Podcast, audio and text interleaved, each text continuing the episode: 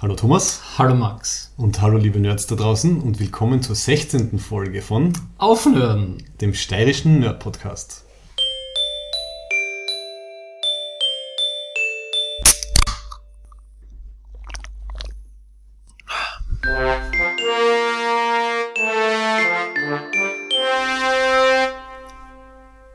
So, Wir haben heute ein bisschen eine Rollenumkehrung. Der Thomas ist der mit dem Bier und ich bin der mit dem Tee. hm. Prost. Prost. nach den Recherchen zu dieser Folge braucht's ein Bier. Für alle, die äh, vielleicht zum ersten Mal dabei sind, wir sind ähm, Thomas Berger und Max Werschitz aus Graz im äh, der schönen Steiermark, im schönen Österreich. Wir sind zwei Nerds, die uns unter anderem vom Track Dinner Graz kennen äh, und äh, die gern gemeinsam über nerdige Sachen reden. Und wir haben wie immer ähm, drei Hauptsektionen. Also wir haben ähm, ja, ein Thema, das wir uns ausgesucht haben, über das wir so allgemein reden. Das wird das Thema Verschwörungstheorien. sein und passend zu unseren Genre-Lieblingen äh, wird es halt eher so in die Science-Fiction-Richtung gehen, zumindest kommen einige äh, Alien- und Technologiesachen vor. Ja, ja, wo, wobei die Sci-Fi-Nähe dann doch für mich dann wieder überraschend war. Ne? Es passt nämlich sehr gut dazu. Dann haben wir in unserer der So Much Love in His Hate Group Rubrik ähm, äh, auch etwas passend ein bisschen zu Verschwörungstheorien, nämlich den Film äh, 10 Cloverfield Lane. Und wir schließen dann wieder ab mit äh, nicht nur einer, sondern sogar zwei Verrengewerbsregeln als Betupferl. Aber, eigentlich fangen wir mit der ersten und eigentlich vierten Sektion. Das ist die, die, die geheime Zusatzsektion, die kein Intro hat. Vielleicht mache ich mal einen Jingle dafür. Oh, das wäre was. Ja. Und zwar ist das die, wir müssen reden. Und da haben wir halt extrem viel Sachen. ja, Und extrem viel positive Sachen. die positive, also was ist mit der positivsten, einer einer der positivsten fangen wir an, ne? Mhm. Axana, also Star Trek Axana, wird nicht mehr von CBS Paramount verklagt. Ja. Uhu. Ähm, schau mal, ganzer Zweckpessimismus war umsonst. Ich kann mich erinnern. Folgen. In Ich der, habe das genau, in der schon, letzten Folge hast du gesagt, ach, das wird nichts mehr werden. ich habe mir schon gedacht, das, das, aber ich glaube, dass es weniger diese Pro Bono Super Intellectual Property Right äh, Anwaltskanzlei war, sondern einfach, weil der J.J. Abrams mit dem Justin Lin irgendwie interveniert hat. Also ich glaube, irgendwann hat es dann bei ihnen geschnallt, dass es schlecht ist für die Fanbase, wenn ich das, wenn ich einen super Blockbuster rausbringe, irgendwie auf die Fanbase loszugehen. Also ich hoffe, dass wirklich, ich meine, der Justin Lin hat sich in einem Tweet äh, schon Ja, vor einiger Zeit als, als ja. Fan, als Fan ge, geäußert und dann Mhm. hat sie mit J.J. Abrams und Justin Lin bei irgendeiner Star Trek Beyond Pressekonferenz hat Ja. halt quasi die, das Verkünden gegeben, dass halt, also sie haben mit den, Ja. mit CBS geredet und das wird jetzt äh, abgedreht. Ich glaube, dass, die, dass das große Executive Board bei CBS hat eine Consulting-Firma engagiert, die auf Shitstorm-Messe im Internet und Potential Financial Impact irgendwie so spezialisiert sind. Und haben gedacht, mhm, okay, der Zeiger ist in Rot oder so.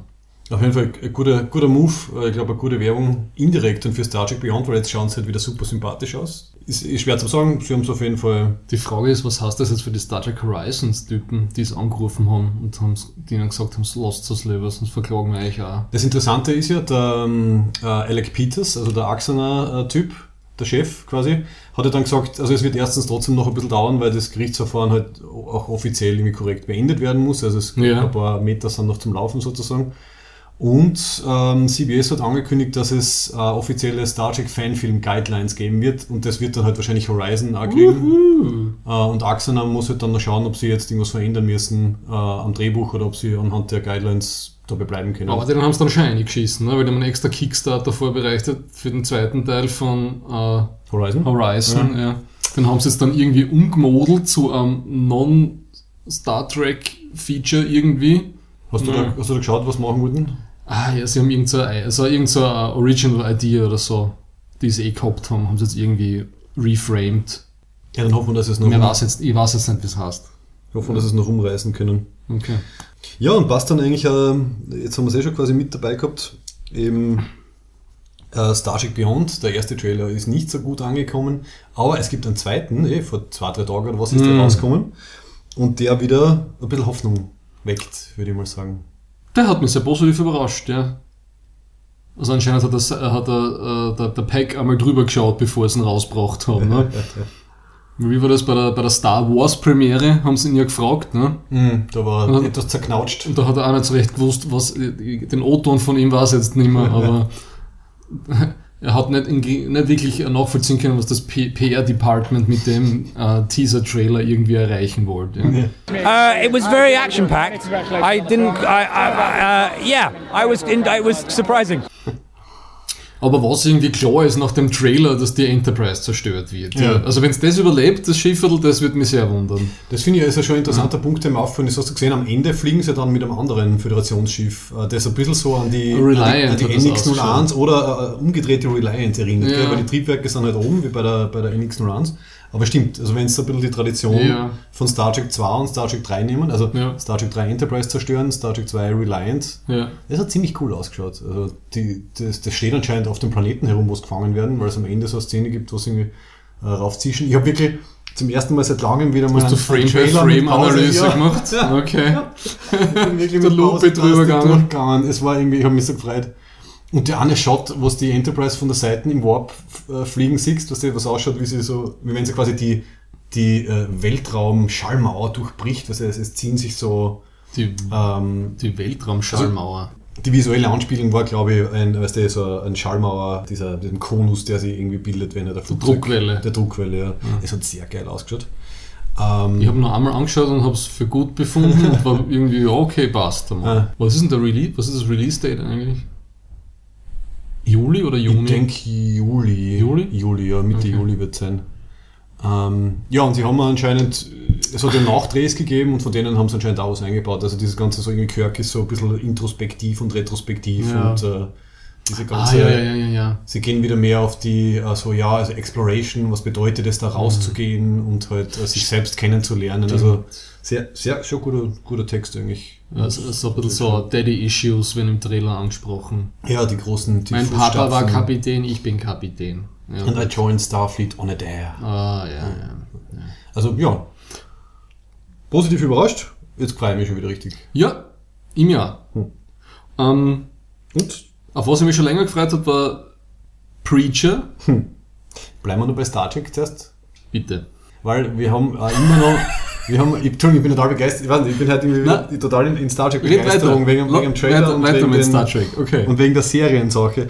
Also über die Star Trek Serie, die angekündigt ist, haben wir ja auch noch nicht so viel gewusst oder noch nicht so viel geredet, oder? In den letzten Podcasts könnt ihr mich jetzt nicht erinnern, außer so die, die Basics. gewusst, na, gar nichts haben wir drüber geredet. Ich habe jetzt nicht so viel recherchiert wie du, da. Ja, also es gibt ein paar echt, echt vielversprechende Details jetzt. Also, dass eben der Brian Fuller äh, der Showrunner wird, Ja. den kennen wir ja von, Okay, das habe ich schon gewusst. von also eine Lieblingsserie von mir ist zum Beispiel das Dead Like Me, von, das ist von dem, oder dann das Pushing Days ist nachher. Ja. Und Hannibal und so Zeugs hat er irgendwie Ja, mitgemacht. Und er hat ja sogar einen Star Trek Background, gell? Ja. Also irgendwie Deep Space Nine, Da Voyager ein bisschen ja, ja, geschrieben ja, und so. Und das letzte war dann, dass sie anscheinend sogar den Nicholas Meyer dazu holen, der bei Star Trek 2 und Star Trek 6 Regie geführt hat. Uh. Und auch ein bisschen mitgeschrieben. Oh, die guten Filme. Die guten, genau, Die guten. Filme. Ja. Sehr gut. Ah, sehr vielversprechend. Und halt, dass sie, das ist glaube ich so halb bestätigt, anscheinend jede Staffel ist so äh, eine kleine Anthologie. Was für Standalone-Staffeln sind das? Ah, das war irgendwie zumindest so Uh. ein Gerücht, was auch super spannend wäre, weil dann könnten sie jeder in einer Gerücht. in einer eigenen, so ja, äh, Gerücht, ja, aber, aber es macht irgendwie, würde würd Sinn machen und würde mir voll taugen. Also wenn sie halt eigene Zeitspanne Okay. für, jede, für jede Staffel dann haben, Ich weiß nur, es wird wieder so eine Prequel-Sequel-Geschichte. Also es ist, es spielt nach Enterprise, aber vor TOS. Ne? Das ist das Einzige, was ich immer gelesen Ah, habe. okay, lustig. Ne? Ich habe gehört, dass die erste Staffel einmal zwischen äh, Undiscovered Country und TNG ist. Aber anscheinend gibt es mehrere. Aha. Wie gesagt, das ist auch noch nicht bestätigt. Das ist Okay. so die Spekulation. Eigentlich weiß haben's- keiner was. Eigentlich weiß Ja. keiner was und sagen Okay, jederzeit was. Was ich dann auch noch ganz lustig gefunden habe, ist dieser völlig äh, sinnlose Trailer. Hast du den gesehen? Ah, CGI, äh, das glaube ich hauptsächlich aus dem Hm. Abspann vom Okay. 2009er Star Trek geklaut haben. also da hat er geschrieben im, im Trackdinner, in der Trackdinner Facebook-Gruppe, dass da irgendein CGI-Praktikant einmal was eine halbe, halbe Stunde was gemacht hat. Ich glaube auch. Ungefähr so hat es ausgeschaut, ja. Also, ja, gut, anscheinend haben sie da jetzt irgendwas aushauen müssen. Vielleicht hat es irgendeine CBS-Pressekonferenz gegeben oder so. Ähm, und noch ein Detail, was mich als Designer natürlich interessiert. Als Designer ähm, das Star Trek-Logo, also das Föderationslogo. Das Delta. Das ist dieses, genau, dieses, äh, dieser Arrowhead, glaube ich, heißt es im, im Englischen, also diese, diese, diese Pfeilspitze. Fall hast du das gesehen, also im Hintergrund, hinterm Schriftzug, ähm, ist das drinnen und dann ist es äh, vertikal, ist es durchtrennt auf der Seite. Was das wohl bedeutet. Vertikal durchtrennt. Ja, also es ist irgendwie so Von oben zwei unten. Drittel, ja, zwei Drittel äh, vom, vom Zeichen und dann ist vertikal ein Schnitt durch und dann ist das letzte Drittel. Ich finde das total Inwiefern spannend. ist das relevant? Ich weiß nicht, ob es relevant ist, aber ich finde es spannend, weil es könnte auch schon wieder was andeuten, weißt du, weil Logos sollten ja immer irgendwie reflektieren, um was es geht. Also was bedeutet dann diese, diese kleine Abtrennung? Ähm, Okay, du hast das auch sehr genau angeschaut. okay, ja. Passt. Ähm, auf jeden Fall, ich, ich freue mich schon sehr. Und, na, Entschuldigung, ein geiles Ding habe ich noch gelesen. Ähm, irgendwer, äh, irgendwer hat 200 alte äh, Disketten, also wirklich die alten Floppy Disk, Disks vom Gene Roddenberry gefunden. Und die sind jetzt bei einer Data Recovery äh, Agency. Und sie können zwar auch noch nichts sagen und nichts versprechen, aber wenn dort irgendein Material oben ist, was diese neue Geschichten, die er nicht unterbracht hat, könnte es ja auch sein, dass das irgendwie unterbracht werden wird. Also so der Geist von Gene Roddenberry könnte ja auch noch reinkommen. Ja, vor ein paar Jahren haben sie sein. Wir haben, wir, hatten- wir haben diese Rolle mit den Adresskarten, wie hat das geheißen früher? Rolodex? Rolodex, ja, das haben sie vor ein paar Jahren versteigert, sein Original Rolodex. Oh, okay. War noch mit, also das waren noch so Schreibmaschinen geschrieben, die Karten Genau, und so mit, den und so. ganzen, mit den ganzen alten, nämlich an Telefonnummern von, von den ganzen äh, Toaststars. Ah, cool, okay. Ja, gibt es recht teuer versteigert worden. Das, das denke ich mal, ja. Ja. Ja, so, passt, jetzt bin ich fertig. Also ich bin jetzt, habe mich in der im Recherche-Nachmittag wirklich in so gute alte Star Trek äh, Fan äh, äh, Einstellung. Du hast ein keine Lust gehabt, du hast keine Lust gehabt auf die Verschwörungstheorien, deswegen hast du dich voll ins Star Trek reingehauen. Das stimmt gell? ein bisschen so. Kennst du das? Wenn man irgendwas, irgendwas fertig machen muss und dann geht man inzwischen aber Staubsaugen und, und Wohnung putzen, weil man, ungefähr so ist mir das irgendwie gegangen. Also, Procrastination Central. ja, also Preacher wolltest du noch. Preacher. Was auch sehr gut an letztes. Wochenende die erste Folge, also sozusagen der Pilot, gelaufen. Erzähl ein bisschen zum Hintergrund für Leute, Preacher ist eine der besten Vertigo-Comic-Serien der 90er von Garth Ennis und Stevie Dillon. Also noch so die alte britische ähm, oder englische Schreiber-Zeichner-Riege, die dann in den 90er recht stark war. Im, vor allem mit diesem Vertigo war ja immer so das Label von DC, wo man kann so vergleichen, das war so der HBO Showtime Comic Kanal von DC, das ist jetzt eingegangen, das ist jetzt alles ein bisschen auf Image übergegangen. Ähm, War da ein Watchmen in Vertigo? Oder wo, was war noch für bekanntes? äh, Nein, Watchmen war früher. Da Ah, okay. Vertigo nicht gegeben. Okay. Ja. Sonst noch irgendwas Bekanntes, weil mir kommt's.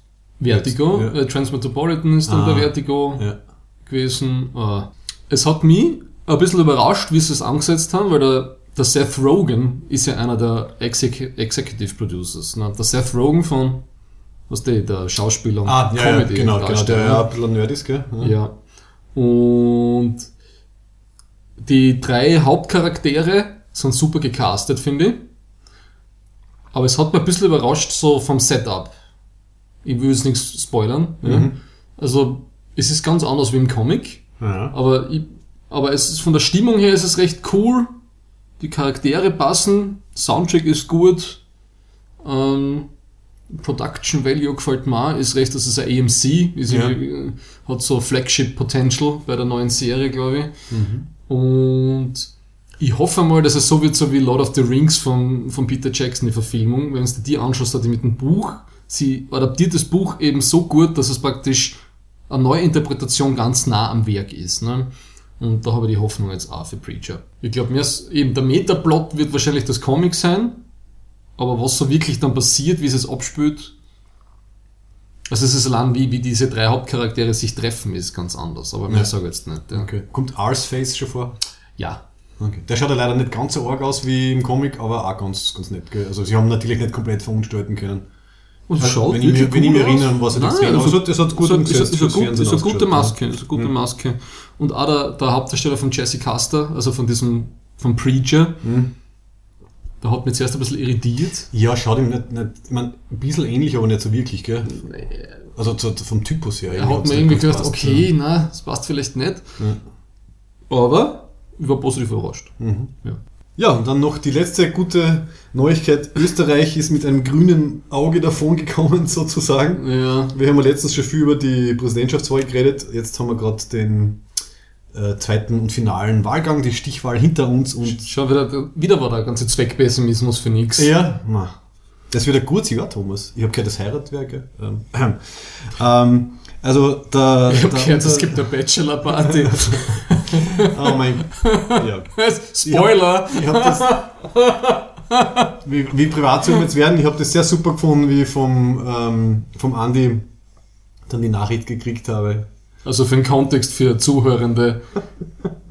Der Max ist, ist einer meiner zwei Trauzeugen bei der bevorstehenden Hochzeit und die Freundin eines vermutlich immer noch eingeladenen Mannes zur, zur, zur, Jung, zu meiner Junggesellenfeier hat mich beim Siedeln gestern gespoilert, äh, vorgestern gespoilert, wann diese Bachelor-Party ist. Ja. Und es war super vom, vom Andi auf, auf, auf Facebook die, die Nachricht, äh, Anführungszeichen. Äh, du Thomas, du polterst ja nächste Woche, Anführungszeichen oben, Zitat Eva. äh, aber er hat es einfach so eingestellt und ich habe dann nur mal geil dazu kommentiert und dann war es mir schon wurscht. Ähm, Die ganze Geheimhaltung für nix, aber Ja. ich weiß immer noch nicht, welcher Tag. immerhin, ja. Ja.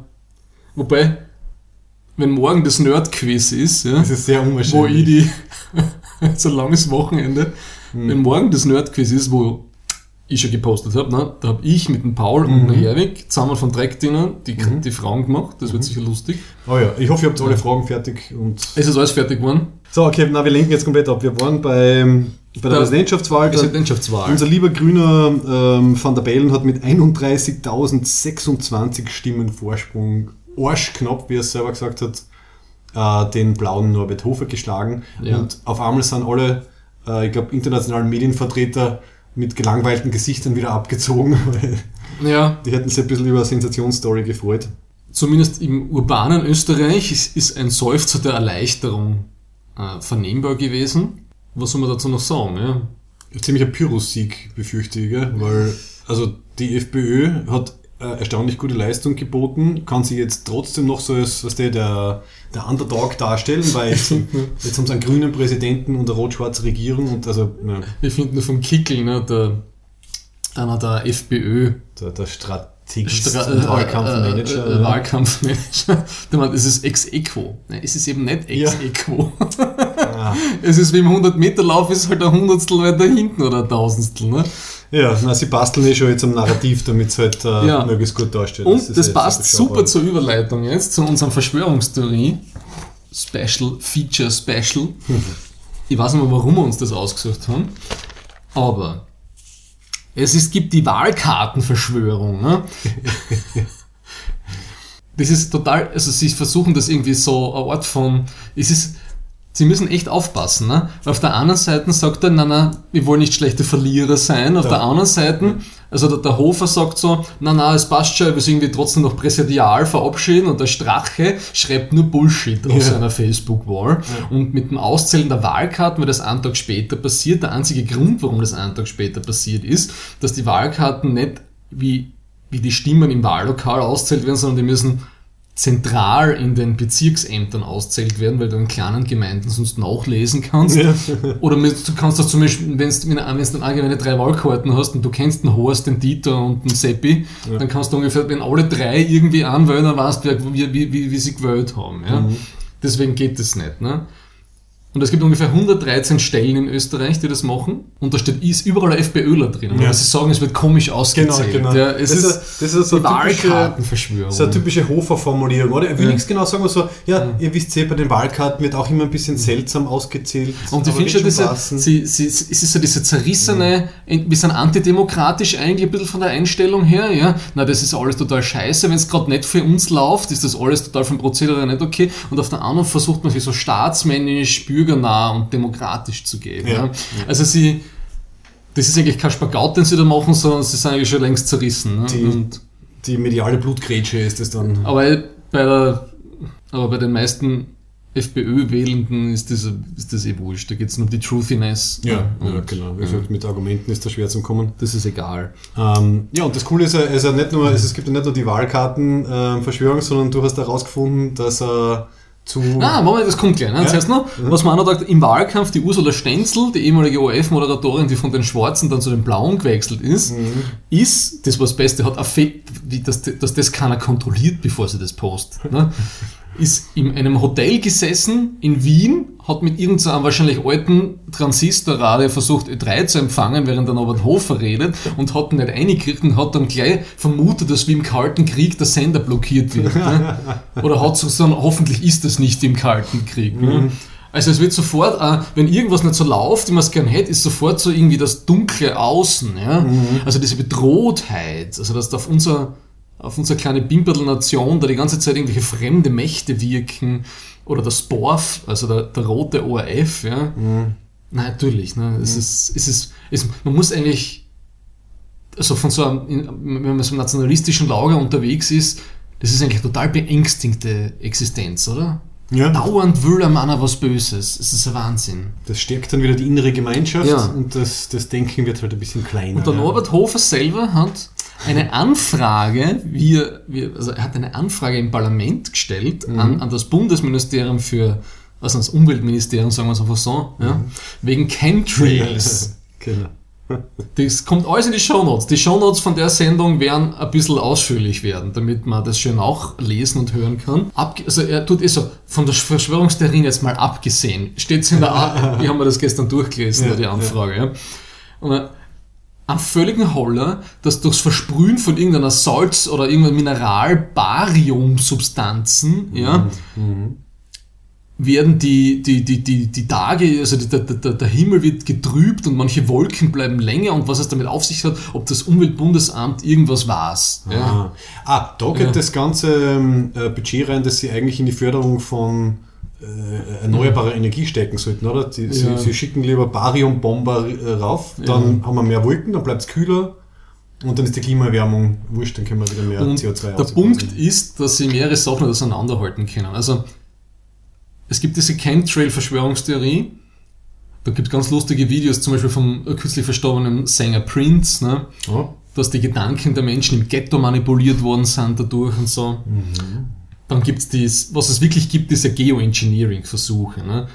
Es gibt das Cloud Seeding. Ah ja, das, Das das machen- machen Silbernitrat oder was reinhauen. Ja, das weiß nicht genau, was es ist. Ah, Also, äh, ähm, das gibt es in, in beide Richtungen. Ne? Bei uns wird das auch gemacht. Zum Beispiel, es gibt, äh, wenn, wenn die Hagelwolken kommt, fliegt der Flieger ein Oh, und versprüht dieses Das ist vielleicht das Ding. Es kann schon meine. sein, dass es irgendein Silberjodid oder was Mhm. das immer ist, ja, damit sich der Hagel, das kannst, dann, dann bindet sich, da, weiß nicht, keine Ahnung. Jedenfalls hagelt es dann nicht. Ja. Ja. Dann regnet es normal und es hagelt nicht. Ja. Die Russen machen das schon seit Ewigkeiten, wenn, wenn, der, Re- wenn, wenn, wenn, die haben ja jedes Jahr die Parade zum Sieg über den großen patriotischen, äh, für den großen patriotischen Krieg. Ja. Ah. Wenn, wenn die das? Gefühl haben, es regnet, lassen die alle Wolken davor abregnen in Moskau. Also diese Parade wird nie bei Regen stattfinden. Ja. Oh, ich weiß auch noch ein Beispiel für Geoengineering. Wenn, wenn in China hohe Staatsgäste ähm, in die großen Städte kommen, dann wird äh, vorher, glaube ich, drei Tage lang äh, darf kein Auto mehr fahren, damit der Smog ein bisschen weggeht. Ist auch möglich. Und Das war, ist echt einmal schon vorkommen. Ne? Aber was sie zum Beispiel machen, ist äh, in, in, in, auf der arabischen Halbinsel machen sie ab, ab, absichtlich Cloud Seeding, dass, du- Ah ja, dass du größere, also Albedo, eine größere Abstrahlung vom Sonnenlicht hast. Ja. Oder teilweise auch Regen irgendwie damit produzierst. Ja. Das ist das eine. Ja. Das andere sind halt die Chemtrails. Das ist ungefähr so, wie, ich weiß nicht, wie das bei dir war, aber es gibt so diese Urban Legend im österreichischen Bundesheer, dass das Trinkwasser in die, in die Kasernen Proben beigemischt Ah, ist, ja, ja. um den Sexualtrieb der jungen Rekruten äh, zu unterdrücken. Ja. Ungefähr auf der Ebene läuft es. Ja. Eben, und dieser besagte Wahlverlierer Norbert Hofer hat eine Anfrage dazu gestellt und das ist, es gibt, glaube ich, irgendwo, das habe ich jetzt nicht genau recherchiert, aber der, der, der Pröll Junior, der war ja Umweltminister, Ja. Hat aber schon aber schmunzeln gesagt, ich habe ihm schon zweimal gesagt, da ist nichts. Du Norbert, mach dir keine Sorgen. Ja, aber das Chemtrail ist ein Wahnsinn. Ne? Also die Leute, das war früher nicht so. Die sind jetzt viel öfter. Ja, weil vielleicht der Flugverkehr angestiegen ist.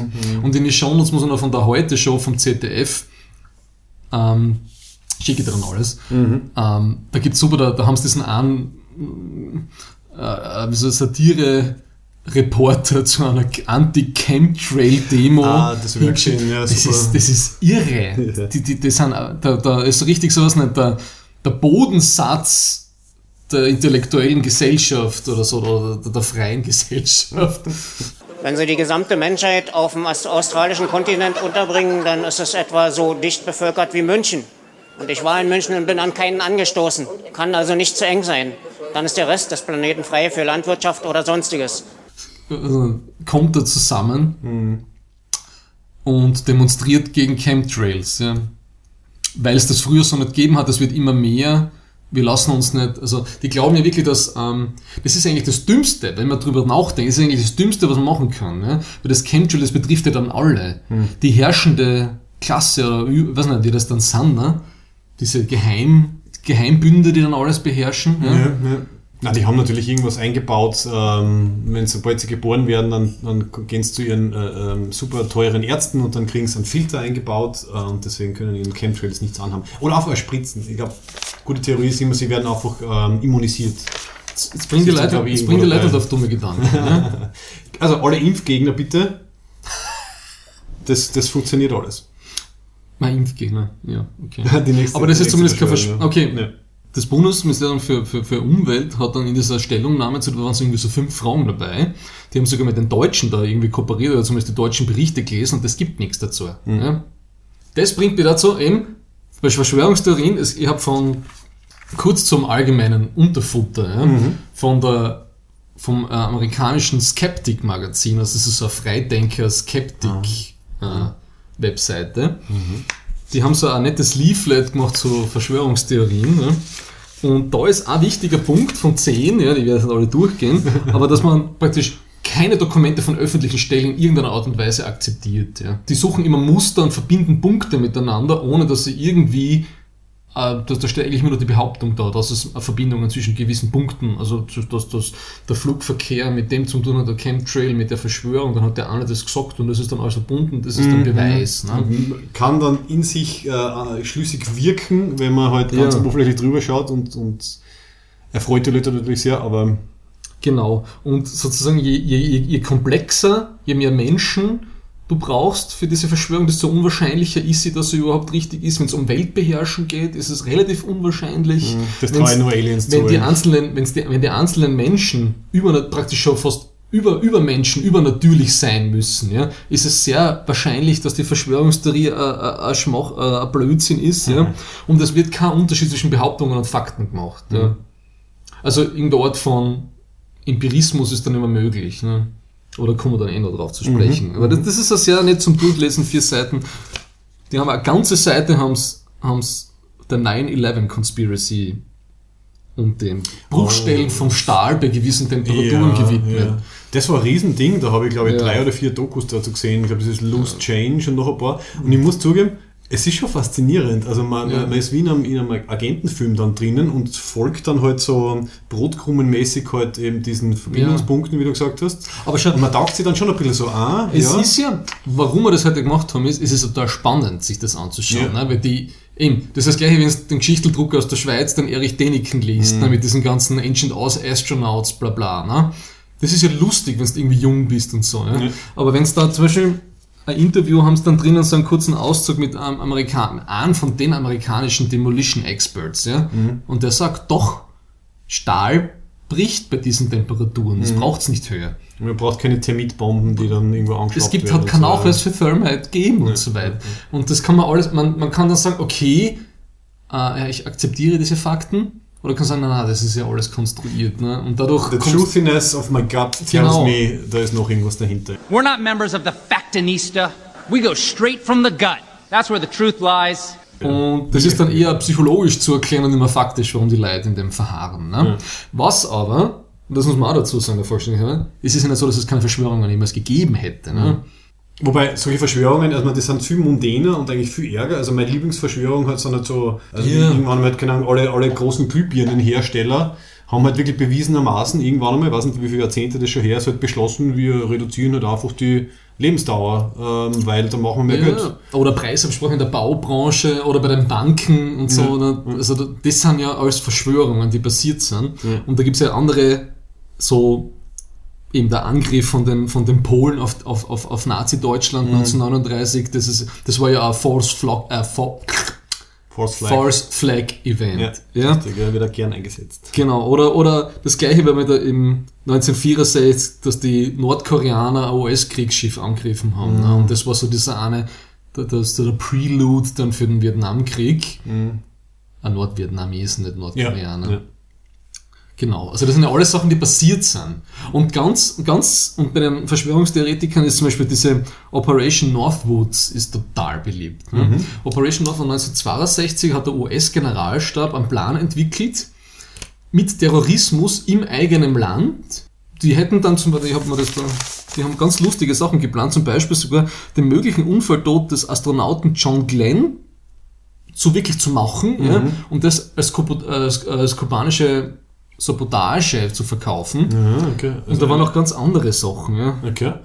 Aber gut, dass du Astronaut sagst, dann können wir vielleicht ein bisschen in die Richtung eben äh, äh, Sci-Fi und sonstiges gehen, weil die schönste äh, Verschwörungstheorie ist natürlich die, dass halt die USA 1969 oder überhaupt nie äh, äh, am Mond waren, dass die, die, die Filmaufnahmen und die ganzen Fotos halt irgendwie gefälscht sind.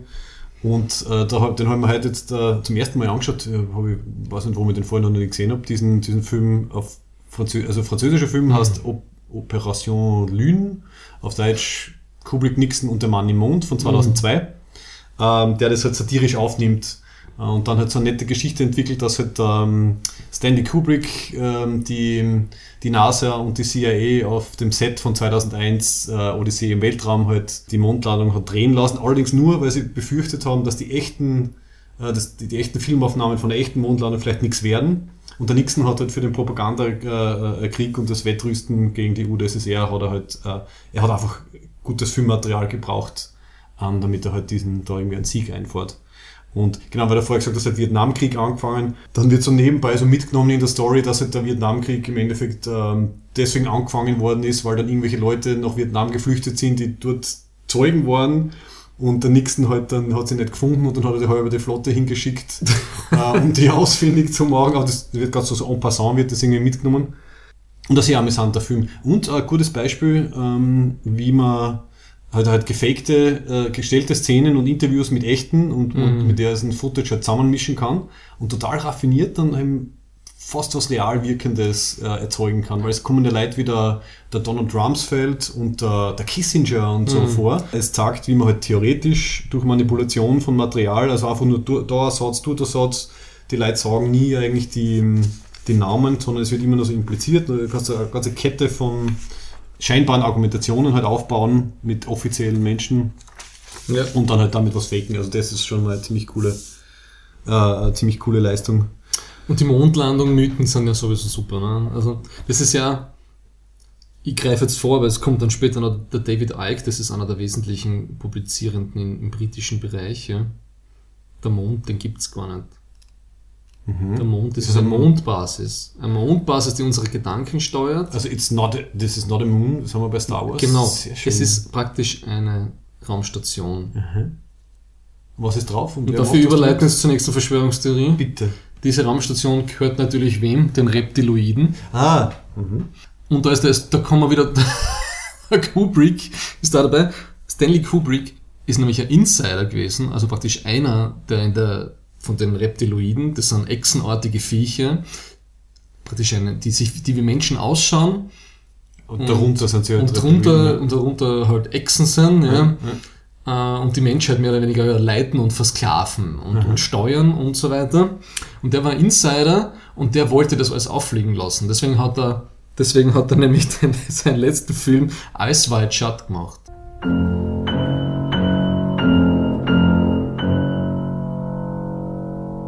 Ja. Genau. Und da gibt's 25 Minuten, die rausgeschnitten worden sind und die würden noch viel mehr erklären, aber das ist nicht durchgegangen. Das haben sie Nee, also auch- Ice White Shut, wenn man es richtig liest, sozusagen, ist es eine, eine, eine, eine metaphorische Erklärung der, der Ex-Reptilien Genau. Conspiracy. Und das Spannende Sehr ist, cool. da kommen wir wieder eben zum Fantasy und Science Fiction auf beiden Wikipedia-Seiten und ansonsten, also diese Geschichte, ja, dass die Menschheit von reptiloiden Wesen äh, gelenkt oder was nicht, betrogen oder was nicht, wie diese Verschwörung ist, das ist total cool, du, wo die herkommt? Yep. Alles deutet darauf hin, ja, dass das zum ersten Mal von Robert E. Howard erfunden worden ist. Das ist der Typ, der den Conan erfunden hat, Conan den Barbaren. Mhm. Conan, what is best in life? To crush your enemies, see them driven before you, and to hear the lamentation of their women. Und das ist in einer Geschichte eben vom Pulp-Magazin 19, äh, 1929. Ja? Und das, du kannst dann erinnern, so Conan der Barbar, das ist ja, ja. dieser der, der, der, der, der, der, dunkelhäutige Bösewicht, der selber dann eine Echse ist, der man den Kopf abschlagen muss und diesen Dümen ist dieser ganze Schlangenkohl. Ja, Ne? ja, genau. Da kommt es, davor gibt es das. Also das war so, da haben sie da an, von der Syracuse University, irgend so Professor für die Geschichte von Wissenschaften oder so irgendwie. Mhm. Der hat das irgendwie mal genauer sich angeschaut, wo das herkommt. Und es geht genau alles, dass das die erste Quelle ist, wo diese Echsenverschwörung aufkommt. Ja. Okay, und hat sich dann so in, ins Public Consciousness eingepflanzt. Das ist ein Wahnsinn. Das ne? ist durch, weil anscheinend muss es einen, einen, einen Ja. äh, interessanten Aspekt dran geben, weil es gibt dann noch die, ähm, Natürlich, die das- Fernsehserien, die es dann, also, Genau. du, also wie The Visitors, hat es ja eine 80er-Serie in den 80 gegeben und dann dann eine neue 2009, jetzt. wo die Morena Bacarian von Firefly, Ja. ja. die, die, die, die, die Chefin von den Außerirdischen ist. Also die auch nach außen hin wie Menschen ausschauen und Genau. dann findet man halt raus, dass eigentlich drunter halt äh, äh, ja, Echsen sind. Und das ist äh, so ein Motiv, was immer wieder, ich glaube dann der, der, der, der mit den Tentakeln, mit dem, Cthulhu, genau, der, Lovecraft. der Lovecraft hat das total stark Mhm. aufgenommen. Im Marvel-Universum kommen die immer wieder vor. Also ich kenne es aus dem Ultimate-Universum, Mhm. aus, aus der zweiten Story-Arc, dass, das die, dass die versuchen, die Menschheit zu manipulieren. Mhm, Ähm, und dann ist mir dann noch eingefallen, das nehmen wir sogar in Star Trek Voyager. Mhm. Es gibt in Star Trek Voyager die eine Folge, wo sie diese anderen Reptilienwesen im Delta-Quadranten finden, die praktisch die Vorfahren der Menschheit sind. Kannst du dich erinnern? Puh, nope. Du kannst dich nicht erinnern? Na. Star Trek Voyager Fan Nummer 1. Es stellt sich immer mehr heraus, dass du eigentlich der wahre Star Trek Voyager-Fan bist. Ich habe es von nur anscheinend beiden. sehr, sehr äh, akribisch angeschaut. Ja. Der Moment, aber ist das die Folge, wo dann die Janeway und der Paris zu Reptilien Nein, werden? nein, nein, nein, das, nein, das ist viel später. Okay, da finden sie diese eine echsenähnliche Spezies im Delta-Quadranten, dann kommen sie drauf, dass sie praktisch vom genetischen Stammbaum her auf der Erde sind, weil die einen großen Exodus gehabt haben, bevor die Homo sapiens sapiens sich entwickelt hat. Ne? Aber widerspricht das dann nicht der an der TNG-Folge? Welche TNG-Folge? Es gibt ja eine TNG-Folge, wo sich herausstellt, dass so eine Gründerrasse äh, quasi ganz viele Planeten. Ja, aber das widerspricht dem ja nicht, weil sie können ja die, sie können ja die Echsen genauso gesiedet haben. Außerdem haben sie nicht alle gesiedet, sondern zumindest diese Humanoiden. Ne? Ja gut, diese Gründerrasse, ja. aber- Und das ist dann spannend, eben mit, weil das dann so versucht, diese Evolution einzubinden. Und wir haben ja alle dieses, diesen Echsenteil von unserem Gehirn, das der jüngste Teil, äh, der älteste Teil ist. Ne? Lizard Brain. Und auf der steigen die dann alle voll an. Äh, ein dann. Und, Na schau, dann hat man sich schon genug äh, Fakten und Pseudo-Fakten zusammengemischt und das passt. für eine und dann kommt dann in die. Shownotes, das ist ein sehr nettes Weiß-Feature über diesen David Icke. Der nimmt das Vollgas auf. Das ist ein, ein sehr interessanter, lustiger, verrückter Typ, der in den 70ern oder 80ern, äh, bringst mir bitte auch noch ein Bier mit, Ich eigentlich nur Wasser haben, abdrehen, der tropft schon wieder. Okay, ah. und der hat behauptet, er ist der Sohn Gottes, er ist wieder auferstanden. Dann hat er eine türkise Phase gehabt, wo er sich nur türkis angezogen hat, weil das, das, weil das irgendwie mit dem energetischen Interferenzmuster der Welt am meisten. Ah, natürlich. Mhm. Ja. Jetzt brauche ich echt ein Bier nach dem. Ich bin echt, ich, ich lese mir seit drei Tagen in das, in das Zeug ein, ich bin schon völlig irre.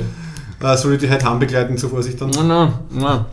Und der Punkt ist, dass diese Echsen, das ist Bab- da gibt es diese innere Kabal der babylonischen Verschwörung, das ist schon total lang her. Die beherrschen uns seit eh und je, vor allem die Queen und das englische Königshaus ist total wichtig. Und, und, und Obama ist Warte, natürlich deswegen die Reptil- aufstehenden Ohren. Genau, Obama ist einer von den Charles. Reptiloiden und die Merkel und so weiter und so fort. Naja, der, der Obama ist, ist, ist Muslim, das reicht ja schon. Das oder? sind gefährlich. alles Echsenmenschen, die satanistisch sind, pädophil und vampiristisch. Hm. Sie trinken das Blut kleiner Kinder, die sie misshandeln. Okay, der Holy Trinity. Und das ist so arg, weil dieser David Icke, der wohnt auf der, Insel, auf der Isle of Man, das ist so zwischen der Insel von Irland und, und, und der englischen Insel. Und dann geht er dorthin auf so einen Kultort und erklärt, wie er Leid mit Leid geredet hat, die, das, die, das bei, die dem beigewohnt haben. und was ich dem Moderator, diesem ganzen Journalisten nicht verzeihe, ist, dass er nie gefragt hat, warum er eigentlich noch am Leben ist. Ne? Wenn, ja, er schreibt schon, glaube ich, sein 20. Buch über das Ganze, aber er lebt immer noch und ist im Herz der Reptiliden-Verschwörung. Der Punkt, wo mir dann kommen ist, okay, der Typ hat einfach, glaube ich, extrem viel Spaß oder er glaubt oder er glaubt es nicht, ist, er nimmt eins von seinen, äh, von seinen Büchern, hält jetzt dem einen Journalisten vorne hin in der Weißdoku und sagt, schau wie dick, so auf die Art, schau wie dick das ist, das ist nicht spekulativ, das ist, das ist Evidenz. Ja. Okay, also je dicker das Buch, desto mehr muss stimmen. Das Das ist so wie, wie fünflagiges Klopapier, glaube ich. ja, Das, das fühlt sich ja echt an. also das hat mich, also die Reptiloiden, das ist großartig, Ja. das ist eine super Geschichte. Ja, eine kleine Abwandlung davon gibt's ja dann, und über den Film haben wir, glaube ich, schon ein, zwei Mal geredet, also nur ganz kurz, bei diesem äh, They Live von John Carpenter. Da sind so dann keine Reptiloiden, die die Menschen kontrollieren, aber halt also irgendwie ganz seltsame Außerirdische, die halt ein menschliches Aussehen, Was ist das dafür mit dem Roddy Roddy Piper, oder? Ist das der? Keine Ahnung, ich, ich habe Was die, die Brille auf? Genau, das, ja, das, die- ist der Roddy ja, Roddy Piper, der ja. ehemalige World Wrestling Entertainment Ah Star. ja, okay. Ah, mit der einen coolen Kampfszene, gell? Und, und da halt ist, ist halt eine Theorie, dass halt die Oberklasse sind halt eigentlich Außerirdische. Ist und genau sie, sie die- projizieren so ein Bild äh, von, von, von Menschsein halt auf sich und am Ende zerstören sie halt dann den Sender und so weiter. Aber ja, da haben sie das. Ist die das gleiche, Reptiloiden-Ding kommt aus dem gleichen Eck, ja. Genau, ja, angedeutet. Und ein bisschen haben wir heute auch angeschaut, es gibt eine sehr nette Mythbusters-Folge, ist schon schön segmentiert auf YouTube halt zu diesen ganzen angeblichen Beweisen, dass halt die, die Fotos und die Filme von der Mondlandung halt gefälscht sind. Und sie testen halt dann wirklich alles brav durch. Also die bekanntesten Sachen sind halt die, die mit der Flagge, auf einem Foto schaut es aus, als wenn die Flagge wehen würde. Ähm, aber, oder erstens, erstens, sie steht, also sie, sie, sie, sie quasi, sie, sie bleibt oben und zweitens, sie weht, da ist natürlich eine Eisenstange drin Wie und kann, die, zweitens, wie kann die wackeln im Vakuum? ja, ne? richtig, also die, Und das, was haben die Mythbusters dann gesagt? äh, ja, das ist, das Vakuum ist wurscht, wenn du einfach die Flagge einsteckst und vi- vibriert das halt einfach nach und wackelt eine Zeit lang und dadurch entstehen halt dann die Sachen, das ist jetzt Luft oder nicht, ist egal. Ähm, was haben sie noch, noch durchgetestet? Die Sache mit den Schatten, also es auf ein paar Fotos sind halt ähm, nicht parallele Schatten oben. Das haben sie auch relativ einfach nachgestellt mit einer Miniatur. Mit, Das kann man, das ist ja das Lustige. ne? Also die Spiegelung in den Helmen von dem anderen, die das Fotos machen und Ah, jetzt so. haben wir das, das, ja. war zum Beispiel, das war da nicht dabei. Was ist Ja, nein, das es schaut halt nicht optisch, erstens ist aus der verzerrte Linse drinnen ne, und das Ding ist auch gekrümmt, ne, deswegen schaut das anders aus. Ne. So, das schaut so also so aus, es schaut so aus, als ob es eine Studioaufnahme Also manche Leute behaupten, es sehen hinten irgendwie ein Fernsehset oder Aha, so in der okay. Spiegelung vom, vom Astronauten. Und das andere ist, ähm, warum bei den Fotos keine Staubkörner auf den, auf den Füßen von der Landesfähre sind. Ne? Mhm. Und da habe ich mal ein Interview mit Neil deGrasse, äh, Neil deGrasse Tyson dazu gehört. Ja. Mhm. Und natürlich ist da kein Staub oben, ne? weil was, erstens hast du keine, keine Luft, ja, in der sich Staub so verhaltet wie auf der Erde. Ja. Und das wird einfach wegbeschleunigt ne? in einem gewissen Winkel. Das zerstäubt nicht wie in der Luft und, und rieselt dann runter. Und hat Du hast ein Vakuum, wo kein Widerstand ist. Ja, ja. Du musst hat- ja. Ah, keine Feuchtigkeit oder so, dass es irgendwie oben bicken bleibt oder Na, so. eben. Oder ich meine, es ist ja Erstens, staubtrocken. Nein, es entsteht keine Staubwolke, weil jedes einzelne Staubkörnchen, wenn das auftrifft, hupft in die, äh, fliegt, ich weiß nicht, am Mond ist ein Sechstel oder Siebtel der, der Gravitation, fliegt ganz anders. Ne? Mhm. Ja. Das ist halt alles, was irgendwie so nicht in unserem intuitiven System ist, ist total super, äh, was nicht, verdächtig. Ja? Weil es eigentlich ist ein Blödsinn. Und auch wieder eben sehr spannend, wenn man, wenn man sich halt dann, was so einen seitenlangen äh, Conspiracy Theory Website irgendwie durchgeht und dann so, aber schaut doch da das Foto und da der Beweis. Ich habe vor, vor ein paar Jahren ich mir einmal sowas Ja. durchgelesen. Und wenn du mit dem dann fertig bist, dann, dann fängst du wirklich am Kopf zu kratzen an und dann siehst du halt sehr, sehr schnell halt diese Debunking-Sachen. Ähm, Ja, weil die aber auch halt nicht wissenschaftlich orten und sozusagen, ich habe diese Idee und versuche sie zu widerlegen, sondern sie versuchen es nur zu bestätigen. genau, sie behaupten Du schaust da nur auf das, was, was der Idee bestätigt. Alles andere kann nicht so sein. Ne? Und da gibt es ein super Zitat eben von Neil deGrasse Tyson dazu. Und er sagt dann, A skeptic will question claims, then embrace the evidence. A denier will question claims, then reject the evidence. Ja. So wie FPÖ-Wähler, äh, um, um wieder zu dem zurückzukommen. Ja.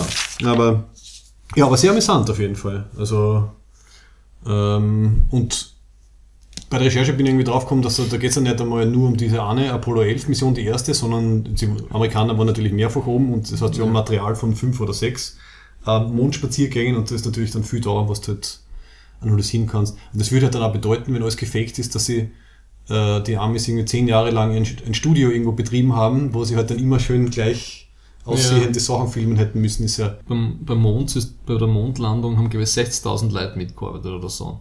das ist Und die bisschen müssen schwierig. alle dicht Ja. halten. Ne? Ja. Und ich finde so Leute wie Chelsea Manning oder Edward Snowden sind irgendwie super Beispiele dafür, dass du immer mindestens ein, zwei Leute Ja. hast, die der Ding auffliegen lassen. Genau, ja. genau. Die leaken das. Ne? Das Problem ist halt nur, dass es halt in unseren Zeiten ist das ein bisschen was anderes, weil irgendwie so Information of everything.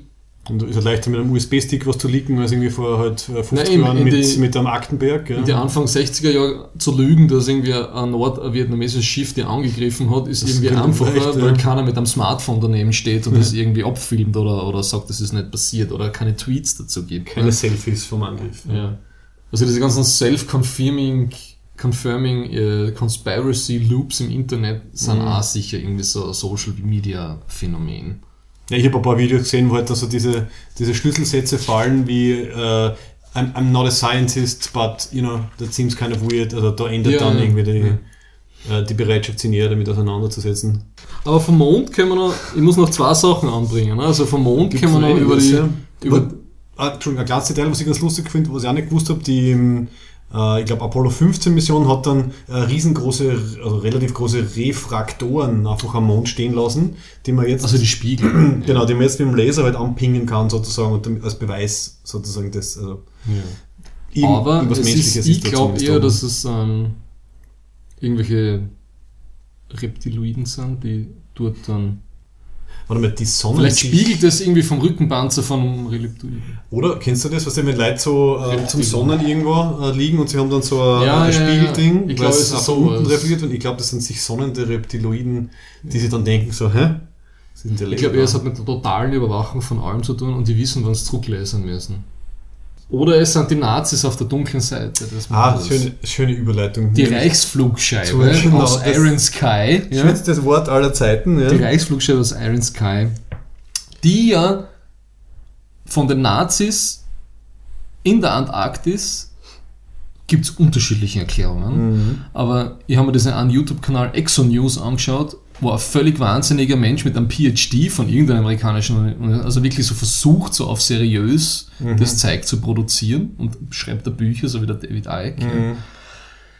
Hast du das wirklich durchdruckt? Also ich habe da jeweils drei Minuten oder was ja, ausgehalten. ja, deswegen muss ich jetzt ein Bier trinken. Ne? Es ist wirklich, also diesen anwindigen Typen, der sagt, okay, ich war da, der, der weiß nicht, schon fast 90 Jahre alt ist und erzählt, wie die Italiener und die Deutschen in der Antarktis die Tunnel graben haben und dort ihr und dort eben die Informationen von den Reptilien gekriegt haben, wie sie das bauen müssen.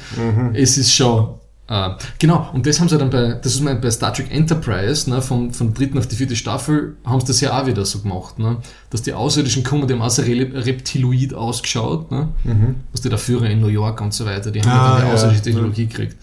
Das ist irgendwie so ein Dauer, Dauerbrenner, ne, Ein also, Trope sozusagen. dieses, dieses, dieses, dieser Technologieschub durch Außerirdische, die alle irgendwie wie Echsen ausschauen. Oder eben jetzt Independence Day, der genau. zweite Film Ja, kommt ja, ja. Mitte Juli, äh, wo es ja dann auch darum geht, dass man halt die abgestürzten UFOs noch weiter genutzt haben. Also genau die großen, die Mutterschiffe, weil die kleinen in Roswell haben wir eh schon, äh, nützen wir eh schon länger aus. Aber im zweiten ist ja glaube ich dann der Haupt äh, äh, technologische Fortschritt, halt, dass, halt, dass wir die abgestürzten Mutterschiffe auf der Erde haben und dann haben sie irgendwie super neue Fighter gebaut. Ja, und die Roswell-Sache hat ja Star Trek einmal sehr schön aufgenommen. Ähm, Ah, wie die Ferengis abstürzen dort. wo, genau, Little Green Man, die, die 80. Folge, wo halt der, der Quark, Nog und Rom, wie, wie in, in Star Trek so üblich, einfach irgendwie es schaffen, versehentlich durch die Zeit zu reisen, durch einen Unfall. und wo sie halt dann sozusagen die, die Roswell Aliens werden. Ähm, Aber die Futurama-Folge mit Area 51 ist ja großartig, ne? äh, kann mich nicht mehr erinnern, was war da? Nicht? Wo es ein, wo es ein Dings, ne? wie heißt die Krabbe? Äh, der Soldberg. wo es ein Dr. Soldberg sezieren und der freut sich voll, weil er, weil er einen Freund hat, der mit ihm spielt. Oh ja, mei. Und er redet die ganze Zeit, wir sind Organe ausschneiden, das ist super. Und ähm, das habe ich auch nicht gewusst. Also anscheinend war dieser behauptete Wetterballon äh, von, der, von der US Air Force war in Wirklichkeit schon ein bisschen ein experimentelles Geschichtel. Also in den 90er Jahren Ja. ist es dann rausgekommen, dass es halt ein, ein Horchballon wäre, um sowjetische Atomtests zu, irgendwie mitzukriegen. Und das haben, wollten sie halt am Anfang nicht sagen und dann ist es erst irgendwie in den 90ern deklassifiziert worden. Und würde mich interessieren, wenn sie das irgendwie gleich gemacht hätten, ob dann die ganze, dann hättest du quasi Jahrzehnte an, an geiler Spekulation ausgelöscht. Das wäre mal ja Alternate History. Ja, das kommt alles durch diesen, in Amerika gibt es ja diesen Freedom of Information Act. Ne? Ja, das wird ja genau, alles das 30 dann- oder 40 Jahren hast du den totalen Zugang zu allen Akten. Mhm. Ne? Und so sind sie auf dieses Operation Northwoods draufgekommen, ne, dass der Kennedy das abgeschossen hat und gesagt, nein, das machen wir nicht. Ja. ja. Es ist unglaublich, was da für, für Black Projects und Black Flag Sachen gegeben hat. Gell? Oder äh, False Flag Sachen.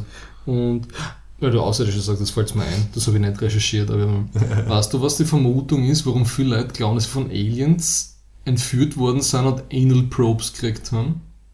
Äh, Also wenn Leute eine Kolionoskopie, also eine anale Untersuchung geben, hat, sind früher, also in Amerika, sind Leute mit einer gewissen Substanz ähm, betäubt worden. Ja.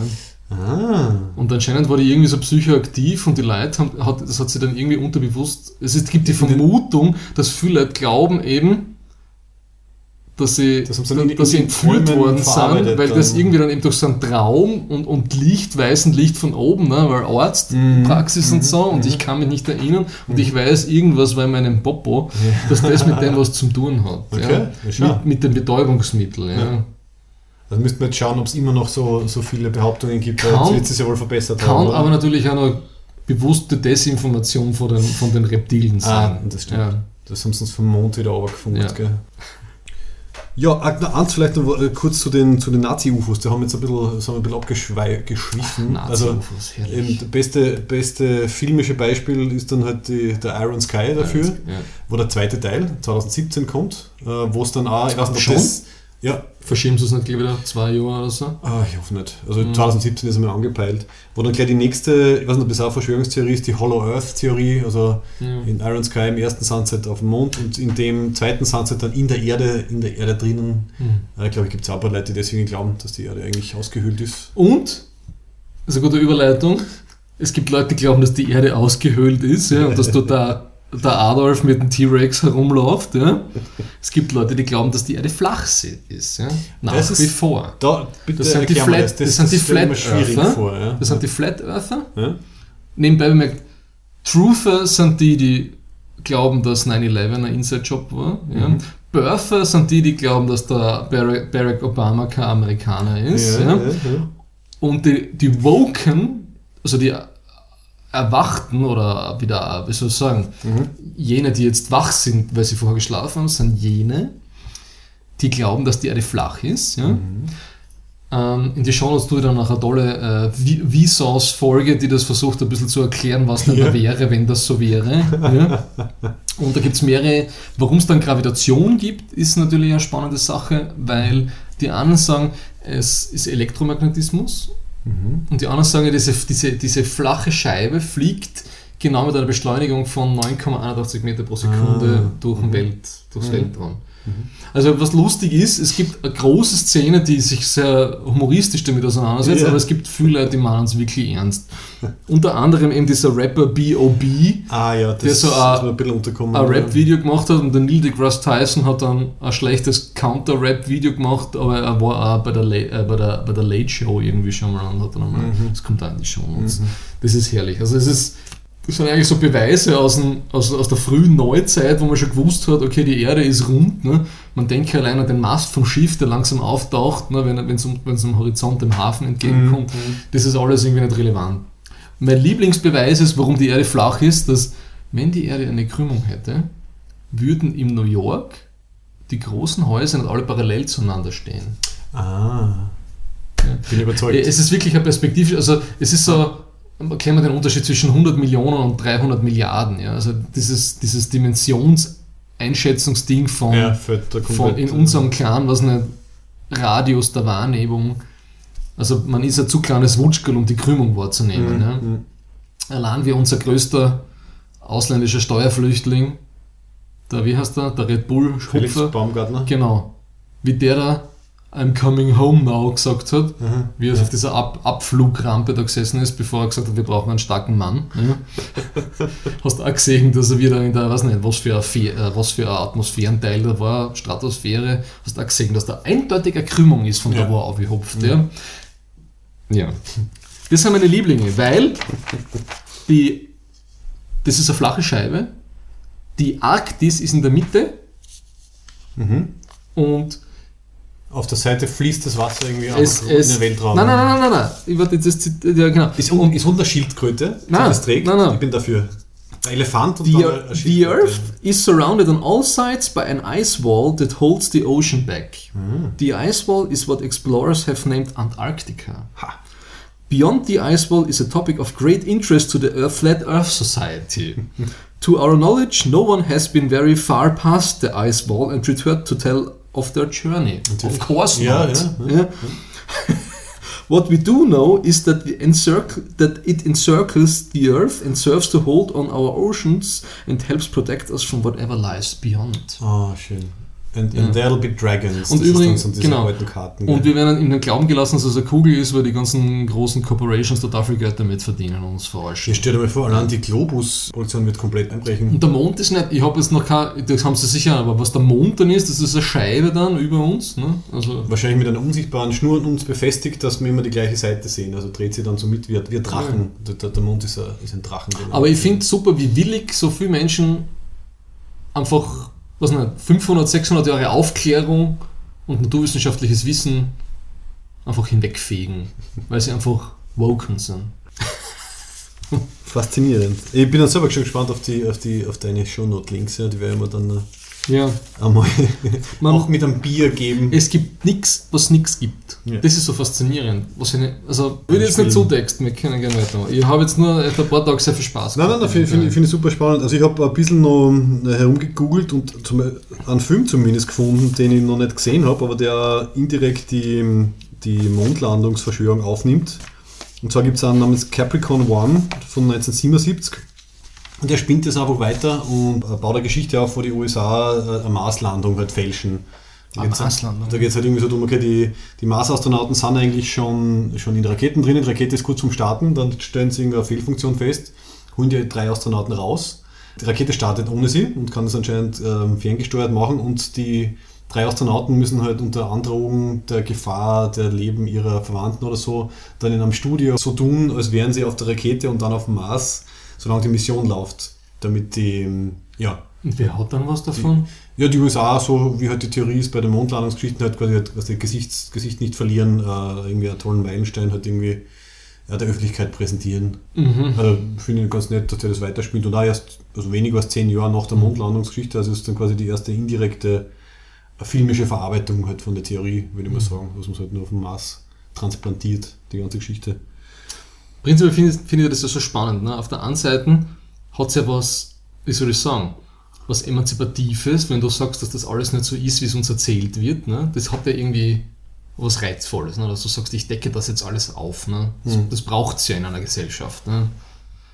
Auf der anderen Seite merkst du eigentlich, ja, dass, dass dieses aufklärerische, rationale, falsifizierende, was wir uns da irgendwie ein bisschen erarbeitet haben in die letzten paar hundert Jahre, was für eine dünne Kruste an, an Zivilisation das eigentlich darstellt. Ne? Und wie schnell das wieder futsch ist. Ja, und ansche- anscheinend sehen wir uns, oder sehen sich gewisse Leute kollektiv halt nach äh, dem, dem Unerklärlichen, dem Mysteriösen und dem leicht Bedrohlichen, weil wenn du halt deine, Ja. deine Energie auf eins fokussieren kannst. Wie war das? äh, Van der Bell wird, wird uns das in ein dunkles Zeitalter führen?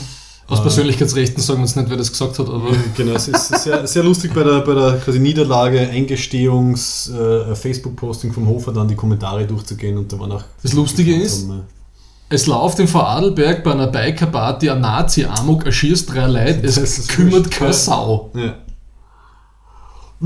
Es interessiert allem- niemanden. Und vor allem, na gut, warte mal, der hat, der hat quasi illegale Waffen äh, importiert, aber der Hofer Nein, er hat ja eine selbstgebaute AK-74, von äh, irgendwo 47 hat er auf, gemacht. auf Amazon bestellt. Weil der Hofer ist nämlich, ist glaube ich für Bewaffnung der Bevölkerung und irgendwie, also im Sinne von, dass nicht nur das Recht geht vom Volk aus, sondern auch die Mir ist- Feuerkraft geht vom Volk aus. Mir ist schon klar, dass der für die Redneckisierung von Österreich ist. Ne? Und das hat mich auch schockiert. Diese, dieser Stadt-Land-Bruch ist schon faszinierend. ja, Oder? ja. Ja, warte mal, Stadt, Land, dann Bildungsgrad, Geschlecht, Obwohl ich es mit Ähm. Geschlecht finde übertrieben. 60-40. Was nicht mehr bei, Nein, also 60 das, das von der Bellen wesentlich Nein, mehr. 60. Ja. Das, das finde ich. Also, da jetzt mit den 10%, also 60-40, da. Okay, vielleicht hat es eine, eine zugespitztere Statistik gegeben, wo du eine bestimmte Altersschicht und dann das Geschlecht nimmst, dann hast du, glaube ich, einen extremen sein, Ausschlag. aber ja. aus 60-40 jetzt die große Gender-Barriere zwischen Ja. den zwei Kandidaten auszulesen, finde ich ein bisschen über. Ist schon klar, dass es, eine, Eintrag- dass es eine Tendenz gibt, aber zu sagen, Frauen hier, Männer dort, finde ich ein bisschen übertrieben. 60-40 wäre für die niederösterreichische Landesregierung schon fast eine Frauenquote, gell?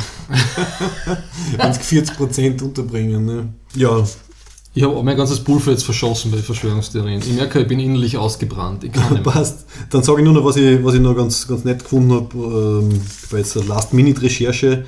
Also die, ähm, die Nazi-UFO-Antarktis-Theorien haben ja immerhin ein bisschen ein Fußen auf ein paar gemeinsamen, quasi echten Sachen. Also dass die, die Nazis seit 1938 wirklich eine Expedition zur Antarktis eben gestartet haben mit einem Schiff namens Schwabenland. Dann haben sie dort dann gleich halt einen, Teil der Antarktis, einen sehr kleinen Teil, quasi Neuschwabenland genannt, haben dort Ja. ein bisschen, sind ein bisschen umgeflogen, haben Flagge gehisst, haben irgendwelche Tests gemacht und so. Also auf dem scheint es teilweise so zu fußen, so ja, Neuschwabenland. die Nazis waren Also das war dort. Expedition, das Ja, habe ich nicht gewusst. ja. Okay. ähm, ursprünglich wollte ich, glaub ich, Neuschwabenland äh, hörst du die ganze Zeit. Ja. Ja, ich habe vorher nicht gekannt, also finde ich ganz spannend. Ist, anscheinend wollten sie eigentlich nur so eine, eine, eine, Wahl, eine Whaling Station äh, einrichten, weil sie irgendwie das, das Fett und die Ressourcen halt irgendwie gebraucht haben. Und sie haben kurz überlegt, ob sie Dinge, nee, also eine Basis irgendwie bauen, aber ist nichts Was Wale haben sie auch umgebracht? Die Nazis waren Schweine. Das, das Also immer nichts ausgelassen. ich glaube sogar, die dann, dass die Delfine mitfangen, wenn sie Thunfisch fischen und so. Äh, auf jeden Fall, ja, das Schiff ist dann wieder zurückgefahren, es ist nichts draus geworden, also es ähm, äh, war da irgendwie nichts dabei. Und was auch noch sehr cool ist, und das hat mir jetzt auch wieder was erklärt, du kennst ja sicher den Begriff, oder halt erstens die Band und zweitens den Begriff Foo Fighter, Foo Fighters, oder?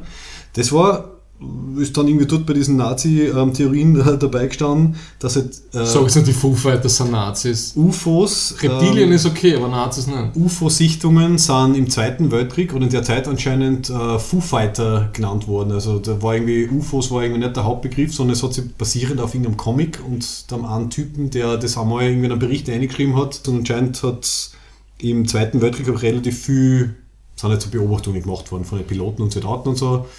Ähm, und das hat dann auch ein bisschen mit so reingespielt, okay, so wie unerklärliche Dinge und ja, das werden schon die Nazis sein, weil die, die bauen ja da an, an experimentellen Sachen herum und so. Und Also- das war damals alles wirklich nur, die, die größte Optik waren die Augen und so. Es hat Ja. ja nicht viel was anderes gegeben. Eben, ne? also es es hat keinen einzigen Satellit und nichts hat es gegeben. Und das Radar hat da gerade erst angefangen. Ne? Also das muss da irgendwie von Instrumentarium ist das ja eine ganz andere Epoche. Genau, ja. Da, da hat sich das halt damit so vermischt. Und was halt schon stimmt, ich meine, dass die Nazis haben schon halt mit, mit oder halt die, die, die Wehrmacht hat mit Sachen herum experimentiert, hat, halt, die ganzen V, V1, V2 Raketen und sonstige, die waren ja, Das war kein Experiment. Das waren, ja, Waffen. also sie wollten ja dann noch weiter, weitergehen.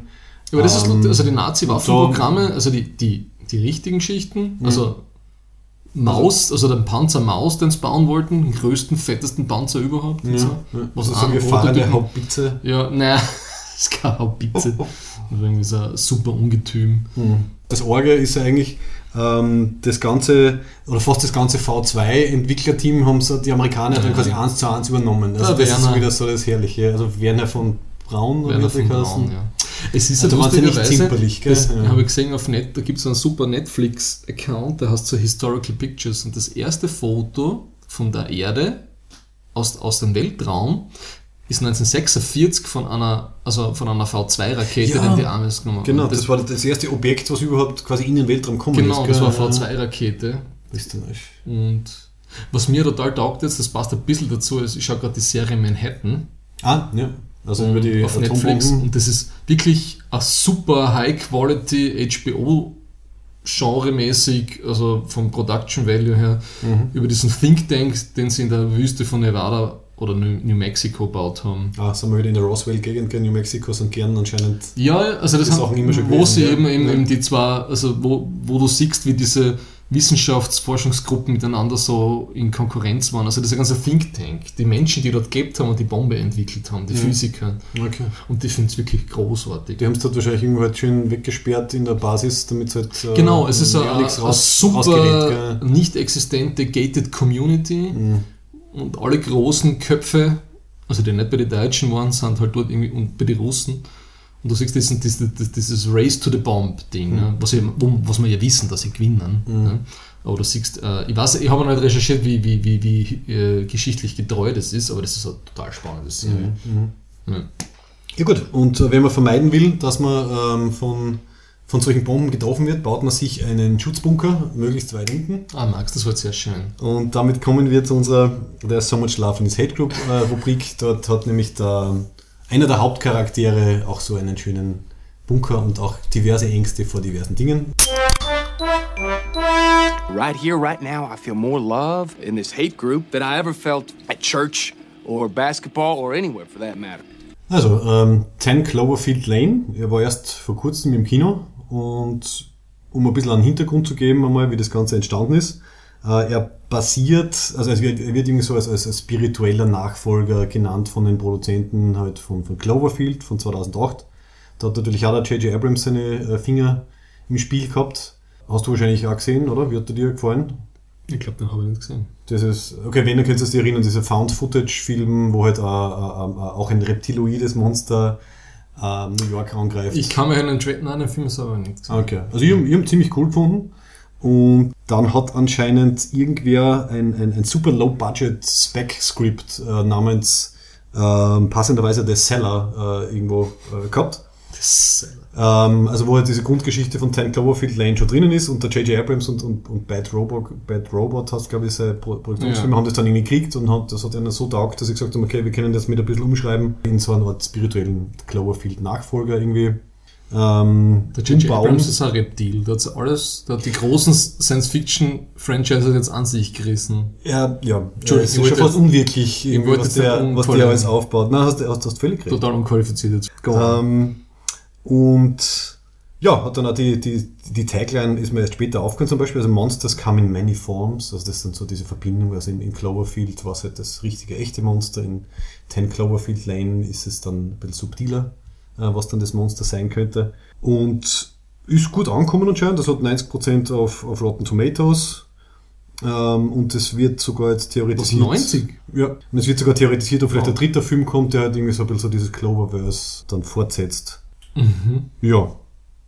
Schauspieler, Schauspielerinnen sind sehr übersichtlich, aber sehr gut. Also es ist, ist so Kammer, Kammerspielartig, also im Endeffekt sind es nur drei Leute. Und äh, John Goodman war großartig. der John, John Goodman, genau. Also John Goodman spielt eben einen, eben diesen vorher angesprochenen, äh, leicht paranoiden, verschwörungstheoretischen paranoid. Typen, der halt einen, Bunker unter seinem Haus hat. Und das ist ja der Gag, warum das so gut zu der heutigen Folge passt. Ja. er hat recht gehabt. Es passiert was. Es passiert was vorher vorbereiten. Ne? Der, der Redneck, ich sperre mich weg, Survivalist, wird bestätigt. Ja. Darf ich nochmal kurz Und dazu sagen, wie froh ich bin, dass wir einmal über einen Film reden, das nicht eine Superhelden-Strumpfhosenkacke ist. Ja. Ich bin wirklich innerlich ermüdet von dem Ganzen. Ja. Ich habe gesehen, Also X-Men ich hab gesehen, X-Men ist im Kino Ja, und ich habe immer gedacht, no, no, no. Schön.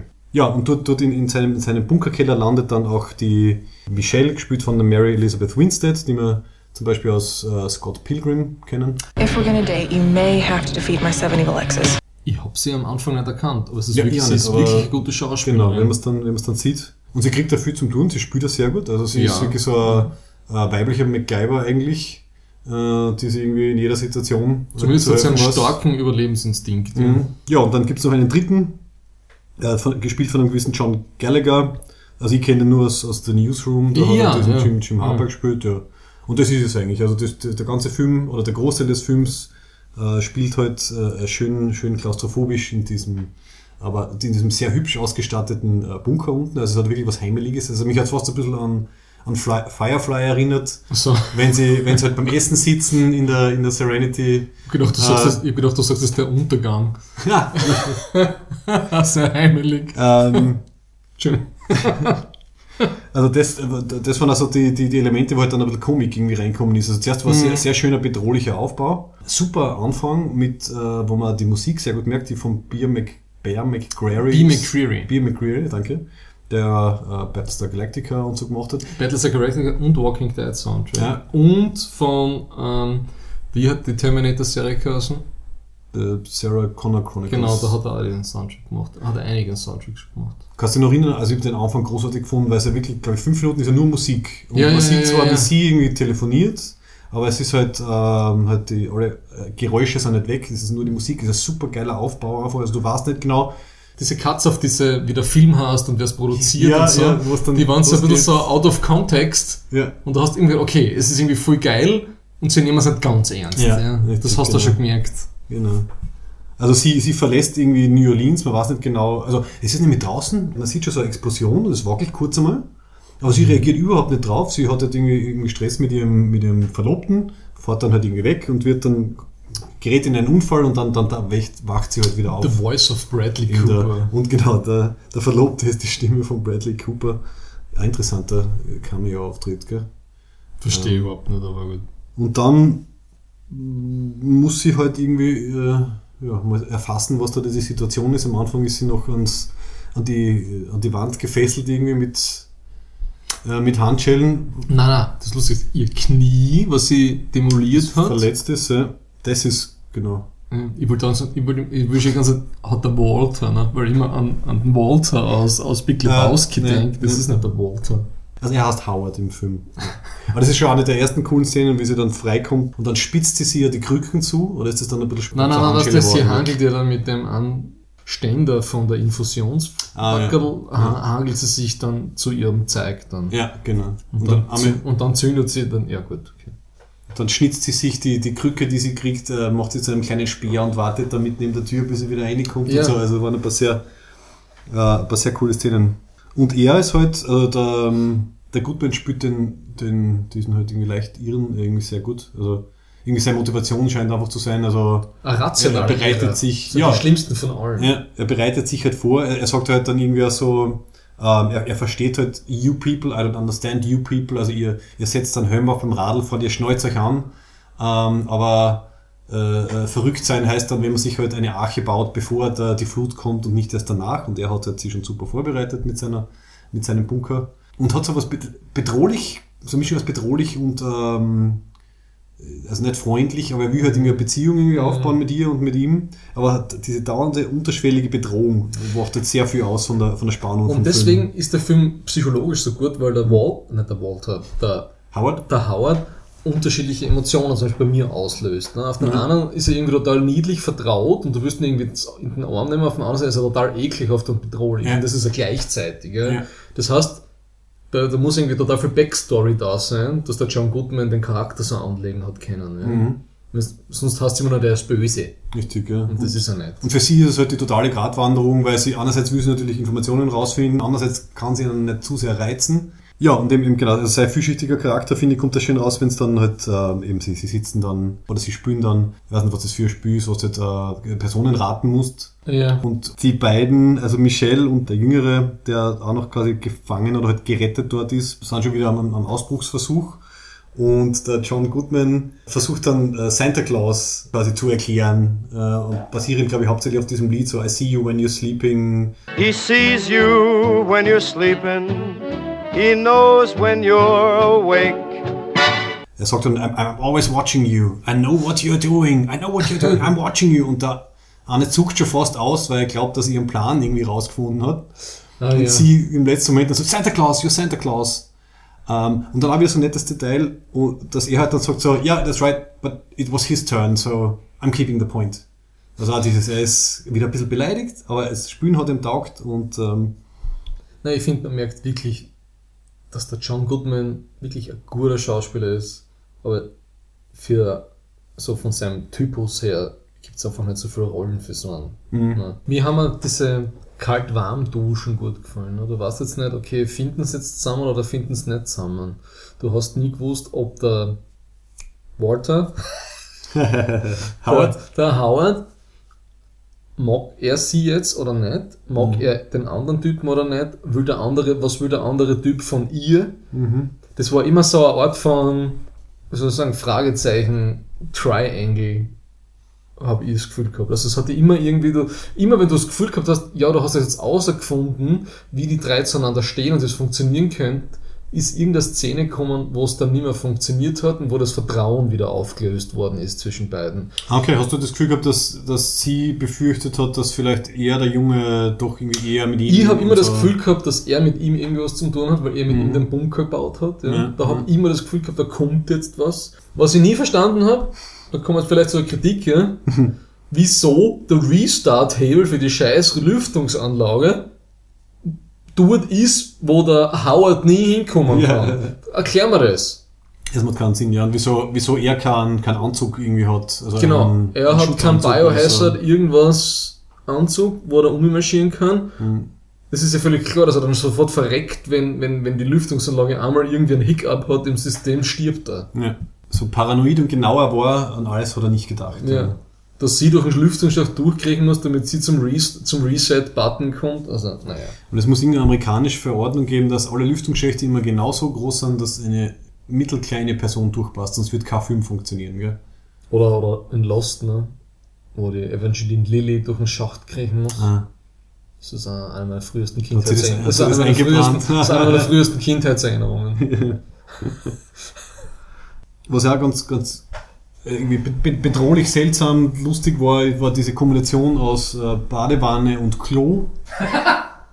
äh, ja, macht Wasser, wassertechnisch und so weiter wahrscheinlich Sinn, aber halt das Creepy war dann, dass sie halt ähm, er ja am Anfang halt immer zwar mit Vorhang, aber doch irgendwie halt bewachend Dinge zugeschaut hat, damit sie da ja nichts aufführen kann. Dafür verwendet sie dann den, den Shower Curtain dann noch äh, äh, sehr passend später dann. Ja. Kann ich jetzt schon offen reden über den Film, Max? Oder?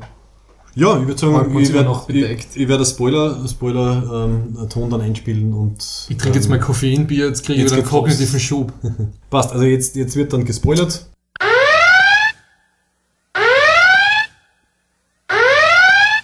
Mir hat es so taugt, dass der Walter, Schrägstrich Howard, Bleiben wir bei Walter. Nennen wir einfach Walter, das passt schon. The only one around here who gives a shit about the role? dass er recht gehabt hat, ja.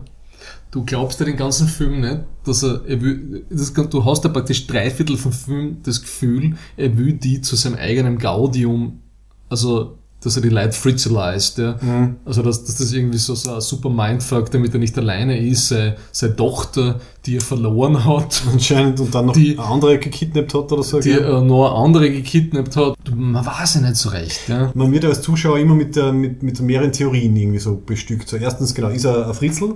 Zweitens war wirklich ein, unter Anführungszeichen, normaler quasi Angriff, also irgendeine Nuklear- oder sonst was Geschichte.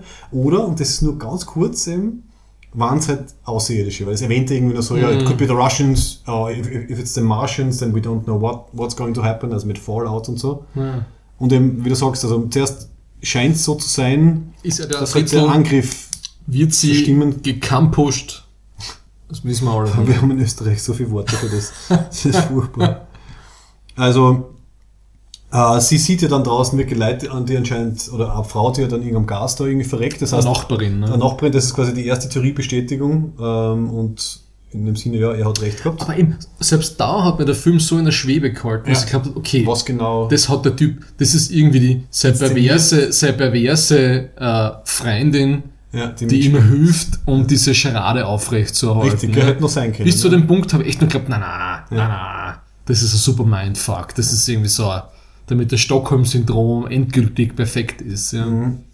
Und dann aber die schöne Überraschung, weil das habe ich dann auch überhaupt nicht mehr gedacht. Also diese außerirdischen Geschichte und sonstiges. Und sie kommt drauf und sieht dann das Raumschiff, ähm, Ja. wo dann meiner Meinung nach hätten es gern cutten können.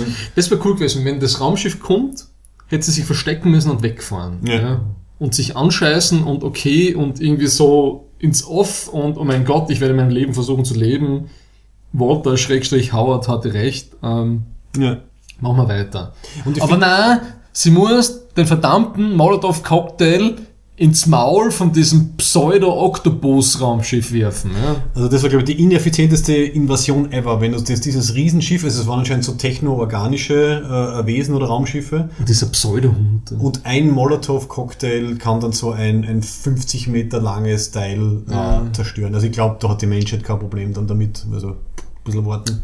Also zuerst kommt sie drauf, okay, es gibt keine Gasbedrohung, zumindest nicht, wenn halt die Aliens das gerade rausspülen. Und es ist alles okay. Und wenn sie das Raumschiff sieht, sagt sie dann nur so, come on! Und das wäre für mich aber der perfekte letzte Satz gewesen vom, vom Film so. Das war der ultimative Stilbruch zu dem, was vorher war. Und das hat nicht, es hat, Ja. finde ich, nicht, nicht, nicht funktioniert. Ja. Sie haben's, sie wollten anscheinend noch ein paar Action-Szenen und ein paar Special Effects-Szenen hinten nachhängen. Hätten's- Vor allem, dass nicht mit dem braucht, Auto ja. weiterfahren kann. Sie, sie, sie schießt das eine Raumschiff ab. Sie sind die großen Exterminators der Menschheit, sprühen alles an. Und das ist egal dann. Ja. Ja. Und dann fährt sie weiter und kriegt mit, dass in, in Houston, Texas die große Rebellion ist und alle, die irgendwie überlebt haben, Leute verarzten können und kämpfen können, sollen da hinfahren. Und da ist noch kein Raumschiff drüber gefahren und hat gesprüht. Äh, ja. Das heißt, das ist, das hat, das ist richtig ein bisschen eine Beleidigung, ne? Weil der Ja, Film ist emotional, so psychoemotional so komplex und macht es so gut und dann verarscht er den. Ja, am Ende wird es halt irgendwie darauf reduziert, dass man, keine Ahnung, halt das Ende ihrer Reise halt äh, mental sieht und sie entscheidet sich halt eben dafür, sie fährt nicht zu diesem Evac- Evacuation Point, sondern sie entscheidet sich weiterzukämpfen und halt äh, fährt dann nach Houston oder irgendwo da in der Gegend halt. Ja, war, war sehr, sehr klassisches Ende mit ja, Heldin, Heldin fährt in den Sonnenuntergang, beziehungsweise in, den, in die stark verdunkelte äh, äh, Abend- äh, oder, oder Morgen äh. Ja, also das größte Problem ist, es hätte alles so passieren können, aber dass er das eine Raumschiff in die Luft jagt, ist ein Blödsinn. Ja. Ähm, ja, aber insgesamt einfach eine geile, geile Stimmung. Ja. Und genau, das habe ich noch bei der, bei der Recherche rausgefunden. Also sie haben es, was ich glaube relativ ungewöhnlich ist, sie haben es zum Beispiel die ganzen Szenen im Bunker unten brav in chronologischer Abfolge gedreht, damit es Mhm. vielleicht irgendwie, Das macht Sinn. irgendwie besser irgendwie reinkommen in die ganze Sache. Und ja, le leichte äh, Breaking Bad Flashbacks, äh, wie, er, wie er dann mit der Tonne von, von dieser Säure gekommen ist. Oh Gott. Ja, ich weiß nicht so recht. Das hat mir nicht gefallen. Es hat, war, ist ein bisschen riskant, erstens sowas herumstellen zu haben, zweitens so voll. Ähm, Ich finde, der Walter, Schrägstrich Howard, hat, hat dem, dem Typen aus dem Newsroom zu leichtfertig in den Kopf geschossen. Ja gut, das war wieder so seine, seine Macht, seine Machtfantasie. Er wollte unbedingt von ihm die, die Entschuldigung haben, also quasi I accept your apology, dann erschießt er ihn und es war vorher eine Szene, wo es er, er sie halt äh, zwingt, sich zu entschuldigen. Also er hat, glaube ich, dieses ich muss Recht behalten, die Leute müssen Ja. einsehen, dass ich Recht habe und dann kann ich sie quasi richten. So, also ich, ich kann mich halt als, als Exekutor in dem Fall aufspielen. Aber ich glaube, er wollte einfach sie, ehrlich gesagt, allein für sich haben, weil er dieses Tochterkomplex Ah, er hat gemerkt, dass die hat. zu sich verstehen und hat Und das da, da ja. rennt was, gell? Ja. Und die tun irgendwie gegen mich oder vielleicht bandeln es auch noch an, weil er sagt immer no touching und Ja, so, gell? ja, genau. Nein, also er wollte sie eindeutig für sich haben und da seine, seine nukleare Stimmt. Familienfantasie in Er hat- Kleinform. Er hat ja vorher beim Abendessen mal den, den Auszucker, dass sie ihn irgendwie auf der Hand so lasziv berührt Ja. und das hält er überhaupt Ja. nicht aus und da kriegt einen totalen Wutanfall. Und dann so das fünfte Rad am Wagen will er nicht sein. ne? Ja, also es ist schon sehr fritzalized. Ja. Also wenn sie wirklich einen dritten Film machen, in diesem dann sogenannten Cloververse, äh, der dann irgendwie Aber thematisch der erste. Film hat mit dem zweiten ja nichts zu tun, oder? Eh nicht. Über das Monster wird ja nie wieder geklärt. Inhaltlich nicht. Also sie haben es wirklich nur, also dass halt irgendwie so die, ja, die, die Grundtendenzen halt irgendwie ähnlich sind. Ne? Weißt du, an was mir das beim Schauen total erinnert hat? An die eine Tatortreiniger-Folge, wo der Tatortreiniger in dem einen Media, Pseudo-Mediamarkt mit dem Weltuntergangstypen redet. Ja. Kannst du dich erinnern? Welche Staffel ist es? Ich habe vierte, fünfte noch nicht fertig geschaut. Ich glaube, es ist die dritte oder die vierte Staffel, wo es den einen. Typen im Mediamarkt sehen, wo erklärt dem Tatortreiniger die ganze Zeit, dass man sich auf alles vorbereiten muss. Ne? Mhm. Und dann wieder von irgendwas überraschend erschlagen. Nein, überhaupt nicht. Aber der hat mir total an das erinnert. Ne? Ja. Also der ist einer, der dann recht hätte, wenn das so passiert wie in Cloverfield 10. Ja gut, und bei uns, also im realen Leben, ich glaube, es gibt einige Leute, oder ich weiß nicht, vor zwei, drei Jahren hat so die Reportagen um angefangen, die sich halt äh, Vorräte anschaffen und irgendwelche Waldhütterl und Bunker bauen, weil es halt eher halt so die, den Wirtschaftszusammenbruch und, und sonstige also, Dinge halt befürchten. Also eine große Welle geben, gell, die So- Selbstversorger. Der gewisse Punkt ist ja, du brauchst ja nicht so viel Vorräte. Ne? Also wenn du die Webseiten vom österreichischen Zivilschutz anschaust, brauchst du einen Vorrat von zwei Wochen. Ne? Das Problem ist, mit dem Essen haben die meisten Leute, also mit dem Wasser aber nicht. Hm. Also mit dem Futter, was ich daheim hat, das kennt man, damit, wenn man beide ein bisschen schlanker, ne, meine Verliebte und ich, ja. Aber, vom kannst Wasser doch her kriegen wir das nicht zusammen. Ja. Weil du brauchst dann, wie soll man sagen, für zwei Leute, zwei Liter am Tag, 4 mal 14, wie viel ist 4 mal 14? Das ist Mathematik, das lehne ich ab. 4 mal Das ist 14, das, ist schon recht viel, Das sagen wir so, und das hast du einfach nicht daheim herumstehen. Ne? Aber wie kommst du auf die zwei Wochen? Mhm. Also je nach eben wer, wer uns angreift, oder? Also, Nein, weil das dann ungefähr, äh, ich glaube, ein Zeitrahmen ist, wo du dann vielleicht einmal rausgehen kannst einmal und schauen, ne, wo, wo die schlimmste Alpha- und Beta-Strahlung beim Super-GAU einmal vorbei ist, ne, weil die hat ja relativ kurze Halbzeit. Okay, ich rede das völlig aus, aus meinem Arsch aus. Ne. Weil im Film, im Film redet er immer so von, ja, irgendwie so ein bis zwei Jahre Fallout sind halt irgendwie realistisch. Es je hängt immer davon ab, was es Nähe ist, der, ne. der Detonation Es, es hängt und immer so. davon, was es ist und ob du anzogen bist und ob du dich gleich duschst danach. Also es ist ja nicht so, dass dir das gleich alles völlig verstrahlt. Okay. Ja. Ich, ich werde mir da, glaube ich, eine Checkliste besorgen, bevor ich dir jetzt da ganz spontan vertraue. Und Vielleicht, lieber, ne? lieber ein bisschen mehr einlagern zur Vorsicht. Und vielleicht nicht noch ein, beim dritten Koffeinbier auf mich vertrauen. Aber ich schätze, du würdest dann im Fall der Fälle viel Koffeinbier einlagern, Ähm, damit ja. du durch die allem Apokalypse-Nächte vor wach Earl bleiben Grey. kannst. Vor Ja. allem Earl Grey. einen gescheiten Dieselgenerator, Generator, viel Wasser zum Tee kochen. Und den Reset-Button fürs Lüftungssystem nicht in einem separaten Raum, wo ich nicht alleine hingehen kann. Außer du fangst natürlich kleine Frauen ein, Max. Sagt der mit der kleinen Frau zu Hause. also hast du schon gut vorgesorgt. I There- see, I see what you did there. There is a pattern! ja. Ähm, Auf jeden Fall habe ich den Film total genossen. Ja, also Von vorn bis hinten, am Schluss ein bisschen geärgert, aber das waren die Mhm. letzten 10 Minuten. ja, also, also sehr, sehr atmos atmosphärisch, äh, sehr spannend.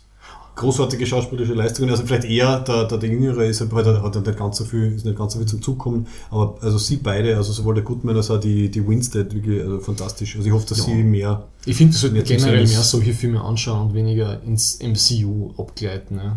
Ja. ja, oder wir wechseln halt ein bisschen durch. Also ich bin auf X-Men äh, Apocalypse, Apocalypse zumindest ein bisschen gespannt. Also Ja, er, wird, er wird nicht das Wichtigste der Welt sein, ähm, aber ich glaube, die, die Bots in Mountain View, California, hören so auch zu. Hm. unsere größten Fans. Ja, okay. Gut. Dann kommen wir halt zur letzten Sektion. Das erste Mal zwei Ferengi Rules of Acquisition statt nur einer. Every Ferengi business transaction is governed by 285 rules of acquisition to ensure a fair and honest deal for all parties concerned. Well, most of them anyway. Max, wieso haben wir heute zwei Regeln? Weil sie einen, einen gemeinsamen Gag bilden und zusammenpassen. Bitte. Es sind nämlich Regel 34 und 35. Regel 34 ist äh, War is good for business und Regel 35 ist dann natürlich Peace is good for business. Mir sind so schlaue Sachen dazu eingefallen. Bitte. Bei Peace is Good for Business ist mir eingefallen, sobald das erste Treaty mit den Iranern wieder gelaufen ist, ja, ich glaube, über 30 Sekunden danach war die erste OMV-Delegation wahrscheinlich schon eine Woche vorher dort und hat irgendwas ausgemacht im Iran. Ja. Deswegen, Peace is good for business. Und War is good for business, da ist mir was ganz perfides eingefallen. Der ehemalige Blackwater CEO, das war so ein, Kri- äh, so ein katholischer Fundamentalist, ne? der hat ja, hatte, also Vergangenheit, im Burgenland seinen Hauptwohnsitz angemeldet. Mittlerweile weiß man es nicht mehr, ob er es hat oder nicht. Der baut bei uns heimlich Jedenfalls Drohnen. baut er bei uns vermutlich in Wien hat er eine Beteiligung, laut Weiß News, ja, wo die Stadt selber Geld einbuttert, sind das so, Motor, also so Motorflugzeuge, also Propellerflugzeuge, die von Insektenvernichtungsflugzeugen auf so, wie soll ich sagen, so Kampf, auf Kampfflugzeuge umgerüstet ja. werden können. Ja. Mhm. Es ist noch nicht ganz klar, ich habe ja gestern nochmal nachgelesen, beim, bei diesem Weiß News-Artikel ist irgendwie so, ein, irgend so eine halbe Seiten Update oder so geschrieben worden mit Dementi hier und Dementi da und so. Es ist noch nicht ganz klar. Ja. Es ist auf jeden Fall nicht ganz koscher, aber auf jeden Fall was gut fürs Business. Ja, auf jeden Fall.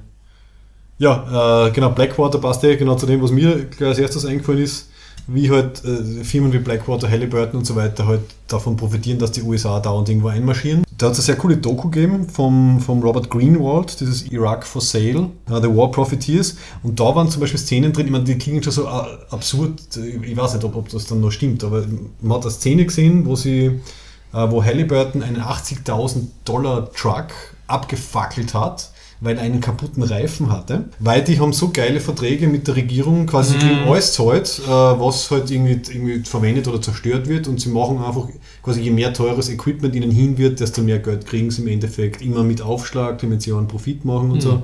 Aber das ist schon zehn Jahre alt, das ist schon Ja, ja das, das war irgendwie das Erste, was man einfach an, an, an Frechheit äh, der diverser Firmen und diverser äh, Verbindungen da irgendwie eingefallen ist. Ähm, leider für Frieden ist gut fürs Geschäft, fällt mir irgendwie nichts ein. Du musst halt, wie der Hagen Räther sagt, musst du äh, Hunger und Krieg nur outsourcen und dann geht es uns in Europa gut. Ne? Das Friedensprojekt EU. Ja. Dann machen wir die Mauern dicht und dann schauen wir, was, was da draußen passiert. Ne? Ja. Das ist wieder ein total positiver Abschluss, Max. Super. Ja, da werden wir immer ein bisschen politisch, können wir Internationale noch einspielen. Nein, das passt halt nicht. Haben wir Ich- verabsäumt. Wäre sicher hundertmal gegangen. Ich finde nur irgendwo eine Stelle, wo das reinpasst. Okay.